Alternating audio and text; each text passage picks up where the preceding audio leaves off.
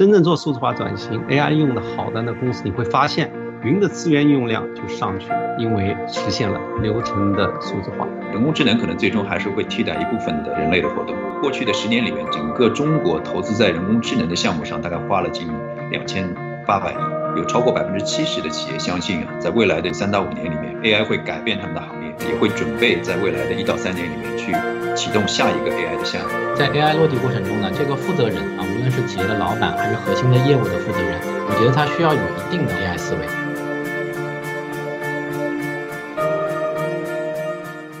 在线的观众朋友们，大家晚上好，欢迎来到我们新一期的微软 AI 商学院。今天这个话题很特别啊，这个名字叫做“从 AI 的思维到商业的落地，如何实现产业的闭环”。有三位这个实践派、科研派的，还有咨询派的这个专家聚在一起。那不如请三位嘉宾从你们自己的经验的角度，去给大家解读一下，我们到底什么是 AI 呢？我觉得它是一个思维方式啊，它其实呢，对我们来说是一个帮我们去有效运用数据，最有效的从数据中提取价值的这么一个思维方法。可能 AI 或者人工智能可能会有两个比较重要的特点。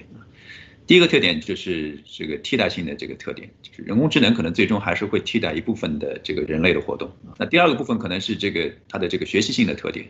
就人工智能还是最终它还是会靠这个不断的去收集信息，不断的去积累这个生产知识，不断的自我学习迭代，最后去自适应外部的环境。这样一个学习的一个过程，AI 其实这个技术是呃六十多年以前其实就已经开始有了。为什么这两年在我们的企业界和个人的生活里，AI 这个概念出现的越来越多？它背后的这个价值和驱动点是什么？拿运营模式来说的话，过去啊，我们就拿规模化效应和企业的学习啊来改善啊这两个步骤呢，规模化效应呢已经到了瓶颈，在这流程当中呢。其实呢，是让我们很多流程的效率发生了问题，呃，正好呢，这个时候 AI 在视觉听觉以及语能语义啊理解上面呢，有相当大的突破，可以在相当一定程度上把这些重复繁杂的劳动力可以取代。这样就意味着，啊，当你看公司业务增大的时候，过去它就要多招人，而现在就不需要啊。真正做数字化转型，AI 用的好的那公司，你会发现。它在云上的云的资源用量就上去了，为什么呢？因为它实现了流程的数字化，所以它真正有数据啊来做数机器学习，来帮助它后端不断的去优化，是把劳动力在关键路径上排除，实现了可前所未有的它这种可扩展性和前所未有的这种学习和更新的能力，所以这也是今天企业发展啊，它要提高。自己运营效率的必经之路。好的，谢谢徐波。那我们也也确实是生逢其时一个很好的时代啊。那我接下来其实想要延展到去问我们 Gary 的这个问题，您怎么看就是 AI 的这个价值？谢谢孟平啊。近期微软跟爱用也一起呃调研，并且发布准备编写了一本这个人工智能的成熟度的白皮书啊。那这个调研里面呢，我也想这个先剧透一些这个跟咱们这个话题有关的一些数据啊。来响应一下。那回顾这个过去的十年里面，整个中国投资在人工智能的项目上，大概花了近两千八百亿，有超过百分之七十的企业相信啊，在未来的这个三到五年里面，AI 会改变他们的行业啊，给他们的行业带来重大的一些影响。那超过百分之八十四的企业呢，会相信啊，也会准备在未来的一到三年里面去启动下一个 AI 的项目。那为什么会企业会去？会去做这件事情啊？价值到底在哪里呢？那从外因角度来讲，这个现在这个整个的数字化转型也是一个大的趋势啊。从国家层面、从企业层面都在推动这个数字化转型。那人工智能其实也是数字化转型里面很重要的、要依赖的、要去投资的一项这个新型科技。那这个呃，外因在推着企业要顺势而为。那内因来讲呢，我们也看到很多企业还是有包袱啊，包括它历史的这么多的系统。包括它的组织机制啊，都有很多积累下来的包袱啊，需要去转变。所以在这样一个一个过程当中，企业就需要一些新兴的技术，包括 AI，去帮助他们去去做变革、去做创新。从您大量的这个分析和报告的这个研究当中、调研当中，看到了大家部署 AI 的时候遇到的普遍的坑点是什么呢？第一点可能是人的因素啊，就包括管理层的决策者的这个支持和意识，包括这个 AI 的人工智能这个技术人才的缺失。也包括员工对 AI 这个人工智能本身这个技术的信任啊，这些都与人有关系。那第二类的这个挑战和坑点呢是什么？是跟数据有关系啊，就企业需要有一个扎实的数据的基础啊。呃，如果缺少比较统一的标准化的，包括这个高质量的数据的话呢，我想 AI 的应用可能会是这个无米之炊或者是无源之水啊。第三点的话，我觉得也不能忽视的就是呃风险和合规的因素，包括隐私保护，包括人工智能的这个可信度啊，包括一些这个伦理的社会的问题啊，这些在这个落地和执行过程中都不能忽视。那最后一点呢，我们感触也很深的是，这个所有的创新最后都都要落到一个规模化的问题啊。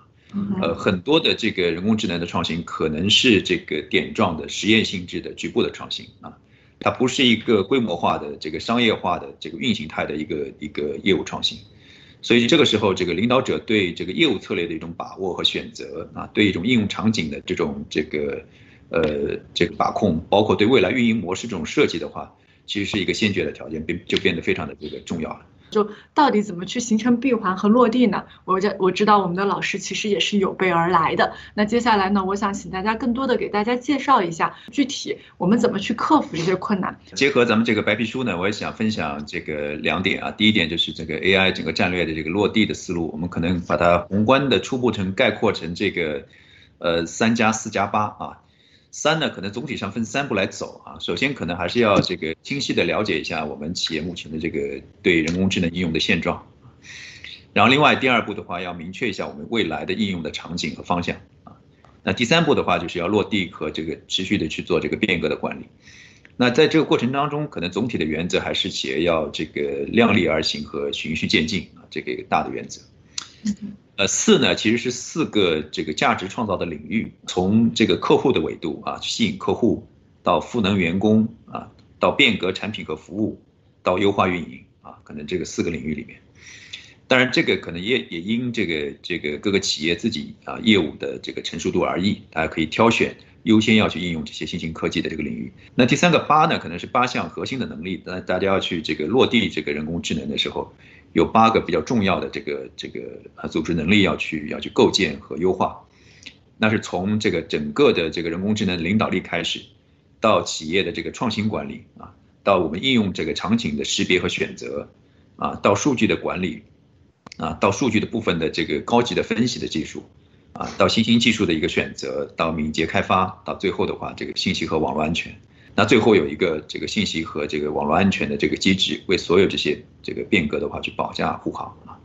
所以这个是我们这个三加四加八的一个总体的方法论啊，可能是给大家一个参考，我们怎么去落地这个 AI 的这个战略。许峰，我也想听您这边的建议，模型的这些治理，那到底我们应该怎么来做呢？中国有句话叫“天下难事啊，从艺术着手啊”。那么首先呢，我是建议大家从一些业务的场景出发，哪些是？最需要解决的，那么像很多的厂商，包括微软啊，还有我们像安永啊，他都把工业啊的重要的场景都分了类，结合你们的那些场景啊，去这样搭出一个路线图来啊。另外，从我们自己开始选择工具的时候啊，我也建立啊，大家多做，现在大家都做调包侠啊，很多东西不用自己从头搭一些神经元网络，有些好的。一些认知服务的 K P A P I 啊，就可以去用。其实现在有一些自动机器学习的技术，它可以你不懂这些模型，不懂怎么样把参数呃呃参数优化，甚至不知道怎么样来清洗数据的时候，这些呃自动机器学习的 A P I 就可以帮助你啊里面给你推荐模型，然后自动帮你调参，甚至输入数据都可以是脏的。它可以帮你去把这个输入数据清洗干净啊，所以可以从这两方面啊来简化啊，从易处着手。嗯，